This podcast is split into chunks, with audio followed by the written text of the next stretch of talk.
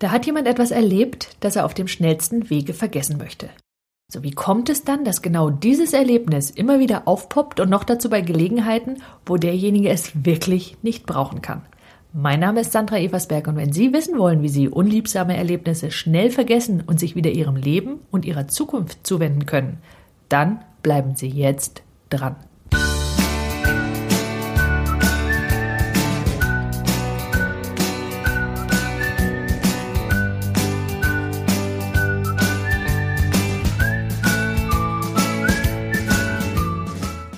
Manchmal erlebt jemand etwas, das keine positiven Gefühle aufkommen lässt. Sei ihm, dass ihm etwas Peinliches widerfahren ist, das er oder sie am liebsten sofort ungeschehen machen oder wenigstens vergessen würde. Oder vielleicht hat derjenige sogar etwas erlebt, das Angst oder Schrecken ausgelöst hat. Dann stellt sich die Frage, wie derjenige dieses Erlebnis so verarbeiten kann, dass er sein Leben wieder aufnehmen kann. Der Klarheit halber mache ich einen kleinen Abstecher zu der Frage Vergessen versus Verdrängen. Denn wenn jemand etwas Unangenehmes oder sogar Schreckliches erlebt hat, dann befürchten einige, das Vergessen dieser Angelegenheit sei keine gute Idee, es sei nämlich Verdrängen, und das sei per se schlecht. Meiner Meinung nach lässt das eine wichtige Fähigkeit ihres Gehirns völlig außer Acht. Denn wir sind uns doch sicher einig, dass Menschen sich an bestimmte Ereignisse in ihrem Leben erinnern und an andere eben nicht. Das heißt, an manches nicht zu denken, scheint eine ziemlich normale Angelegenheit zu sein. Der Unterschied ist, vergessen tun wir Dinge, die nicht wichtig genug für unser weiteres Leben erscheinen, zumindest für den Augenblick. Verdrängen ist dagegen auch eine Art von Vergessen, allerdings von Ereignissen, die unser Gehirn eigentlich für wichtig hält, während es gleichzeitig nicht daran erinnert werden will.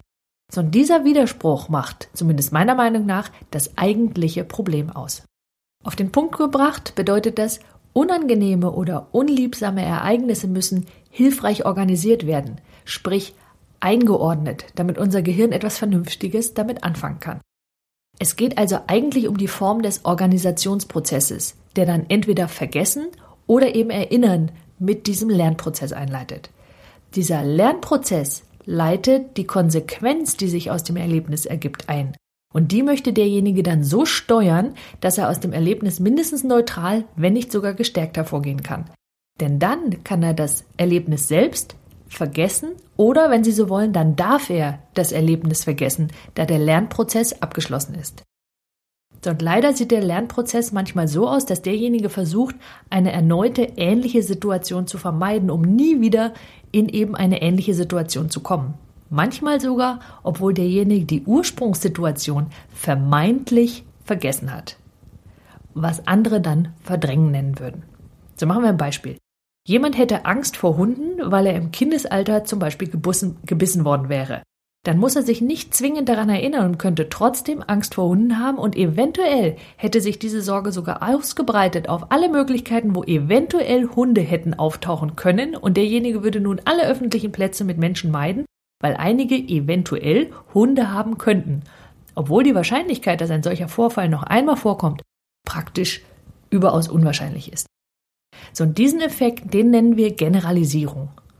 Wir sagen, alles Ähnliche wird vermeintlich gefährlich und in einen Topf geworfen. Um diesen Effekt aufzulösen, müssen wir übrigens das Ursprungsereignis weder kennen noch müssen wir es herausfinden.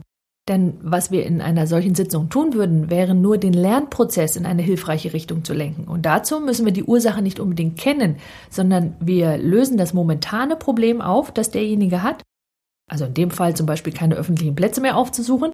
Und aufgrund der Generalisierung wirkt diese Auflösung dann auch auf andere Erlebnisse. Das Gehirn sortiert also das alte Erlebnis gewissermaßen neu, ohne dass es bewusst auf dieses Erlebnis hingewiesen werden muss. Und wie es das tut, darauf kommen wir gleich nochmal.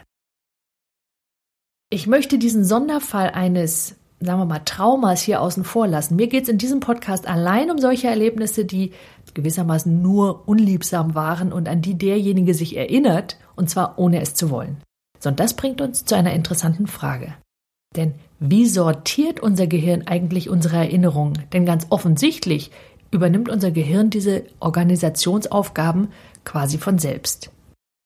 Und wir wollen ja, dass unser Gehirn Wichtiges von Unwichtigem trennt und geordnet ablegt. Also entweder in das Regal zum Löschen oder in das Regal zum Aufheben packt. Außerdem wollen wir dafür sorgen, dass es hilfreiche Konsequenzen daraus zieht. Es also dafür sorgt, dass sie werden können, wer sie sein wollen. Und dieser Organisationsprozess ist offenbar unterbrochen, denn in unserem Fall, jemand hätte zum Beispiel etwas Peinliches erlebt, erlebt er dieses Ereignis immer wieder, statt es zu vergessen. Es tut also so, als würde dieses Erlebnis immer wieder aktuell jetzt stattfinden. Anders ausgedrückt, es hat noch keinen Weg gefunden, um diese Erinnerung dort abzulegen, wo die vergangenen Erlebnisse als vergangen abgelegt werden, sondern es behandelt es eben wie eine aktuelle Erinnerung, quasi wie ein aktuelles Erlebnis sogar. Und damit nimmt das Gefühl von peinlich in unserem Beispiel in seiner Intensität also nicht ab, obwohl zwischendurch Zeit vergangen ist. Und das wäre eine gute Idee, wenn Sie an großartige Erlebnisse denken. Weniger gut ist das allerdings, wenn jemand etwas weniger Schönes erlebt hätte. So, und damit sind wir bei der Frage, wie Sie Zeit innerlich darstellen. Denn ganz offensichtlich können Sie ohne weiteres sagen, dass Ihre Kindheit länger her ist als das, was Sie gestern getan haben. Und das, obwohl Sie doch in beiden Fällen direkt mit dabei waren. Und diese unglaubliche Fähigkeit Ihres Gehirns, die können Sie jetzt nutzen. Was Sie tun wollen, ist Ihrem Gehirn zu sagen, dass das, was es für aktuell hält, in Wirklichkeit schon eine Weile her ist und überhaupt ziemlich unwichtig. So bleibt die Frage, wie. Gemeinhin sind unsere Erinnerungen an weit entferntes, also lang vergangenes, buchstäblich weit entfernt. Statt die unliebsame Erinnerung also lebendig vor Ihrem inneren Auge zu sehen, können Sie sie genauso gut verblassen lassen. Sie können die Erinnerung so lange kürzen, bis Sie nur noch ein schemenhaftes Bild sehen. Was Sie damit getan haben, ist folgendes. Sie haben Ihrem Gehirn direkt und ohne Umweg geholfen, das Erlebnis anders zu repräsentieren und zwar auf eine Art und Weise, die es ihm erlaubt, das Erlebnis neu zu organisieren und dort abzulegen, wo es sinnvollerweise abgelegt werden sollte. Was dagegen fast immer kontraproduktiv ist, ist häufig darüber zu sprechen. Denn jedes Mal, wenn jemand über ein grässliches Erlebnis spricht, muss er es sich notwendigerweise wieder präsent machen, also die Erinnerung wieder hervorholen, damit er das Erlebnis überhaupt erzählen kann. Und das bewirkt in der Regel genau das Gegenteil dessen, was derjenige eigentlich bewirken möchte. So, wie ist das jetzt mit der Generalisierung? Nochmal, was war das nochmal? Das war die Fähigkeit ihres Gehirns, Dinge als ähnlich zu erkennen. Bei einem unliebsamen Erlebnis könnte es passieren, dass denjenigen, der das erlebt hätte, durch so ziemlich alles an dieses Erlebnis erinnert würde. Was passiert ist folgendes. Das Gehirn versucht denjenigen vor einer Wiederholung zu schützen und hält Ausschau nach Ähnlichem, was es zu vermeiden gilt. Und das Gehirn ist wirklich findig beim Beschützen. Es kann eine ähnliche Farbe, eine Form, ein Geruch, ein Geräusch und vieles, vieles mehr sein. In diesem Fall gilt es, dem Gehirn zu sagen, das, was du da siehst, hörst, schmeckst oder oder oder, ist nicht ähnlich genug für eine neg negative Reaktion. Meistens genügt es, dem Gehirn dabei zu helfen, die Erinnerung mit der eben erwähnten Technik als unwichtig oder ist schon lange her einzuordnen. Dann nutzt es nämlich seine Fähigkeit zur Generalisierung zu ihrem Vorteil. Alles Ähnliche wird dann nämlich ebenfalls unwichtig. Bei ganz extremen Vorfällen wollen Sie sich dagegen professionelle Hilfe suchen. Es gibt ein paar Techniken, die individuell angepasst werden können, damit sie schnell von den Folgen extremer Erlebnisse befreit werden. Bei denen wollen sie jedoch geführt werden. Sollen wir das nochmal zusammenfassen? Also Erinnerung speichert Ihr Gehirn in verschiedenen Ausprägungen. Es etikettiert sie quasi als wichtig und als unwichtig, sowie als lange her oder eben nicht lange her. Meistens geht das beides Hand in Hand. Wenn jemand ein unliebsames Erlebnis hatte, an das er oder sie immer wieder gedacht hatte, dann hatte das Gehirn diese Erinnerung abgespeichert als wichtig und oder als präsent. Es hatte so getan, als erlebe derjenige es genau jetzt. Jetzt gilt es, diese Erinnerung anderen Erinnerungen anzugleichen, die derjenige als unwichtig und lange her qualifiziert. Die größte Wirkung entsteht jetzt, wenn derjenige das Erlebnis, statt sie als lebendige Erinnerung parat gehabt zu haben, jetzt nur noch als altes Foto sieht. Jetzt legt er dieses Foto innerlich auch noch dort ab, wo er zum Beispiel Erinnerungen ablegt, die lange her sind. Meistens ist das irgendwo schräg und weit hinter der linken Schulter. Fast immer gehört das Gehirn damit automatisch auf, Generalisierungen zu bilden. Das ist die Fähigkeit Ihres Gehirns, Dinge als ähnlich genug zu klassifizieren, damit sie angemessen reagieren können. Sich zum Beispiel immer wieder auf ein Treffen mit Freunden zu freuen oder was auch immer sie gerne tun. Da die unliebsame Erinnerung nun als unwichtig erkannt und klassifiziert wurde, übernimmt das Gehirn diese Klassifizierung nun fast immer auch für alle ähnlichen Auslöser. ist schon cool, ne? Ziemlich klasse, ihr Gehirn jedenfalls. Apropos, ich plane im kommenden Monat ein weiteres Webinar zum Thema Selbstbewusstsein. Wenn Sie auf meiner Newsletter-Liste bereits stehen, dann werden Sie in den nächsten Tagen einen Link mit ein paar Fragen zu dem Thema bekommen, die mir helfen, in diesem Webinar genau die Fragen zu beantworten, die Sie haben.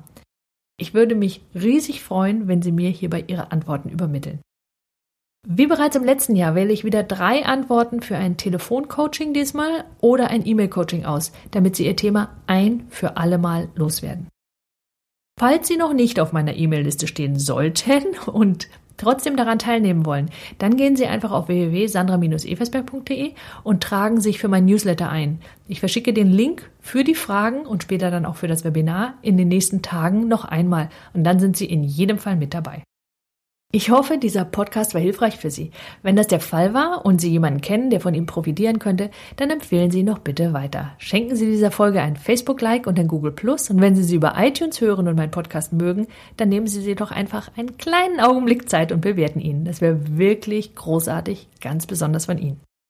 Alle Beiträge erhalten Sie übrigens ganz automatisch, wenn Sie meinen Newsletter abonnieren und zusätzlich erhalten Sie Links zu Videos und eben zu Webinaren, die ich nur per E-Mail versende.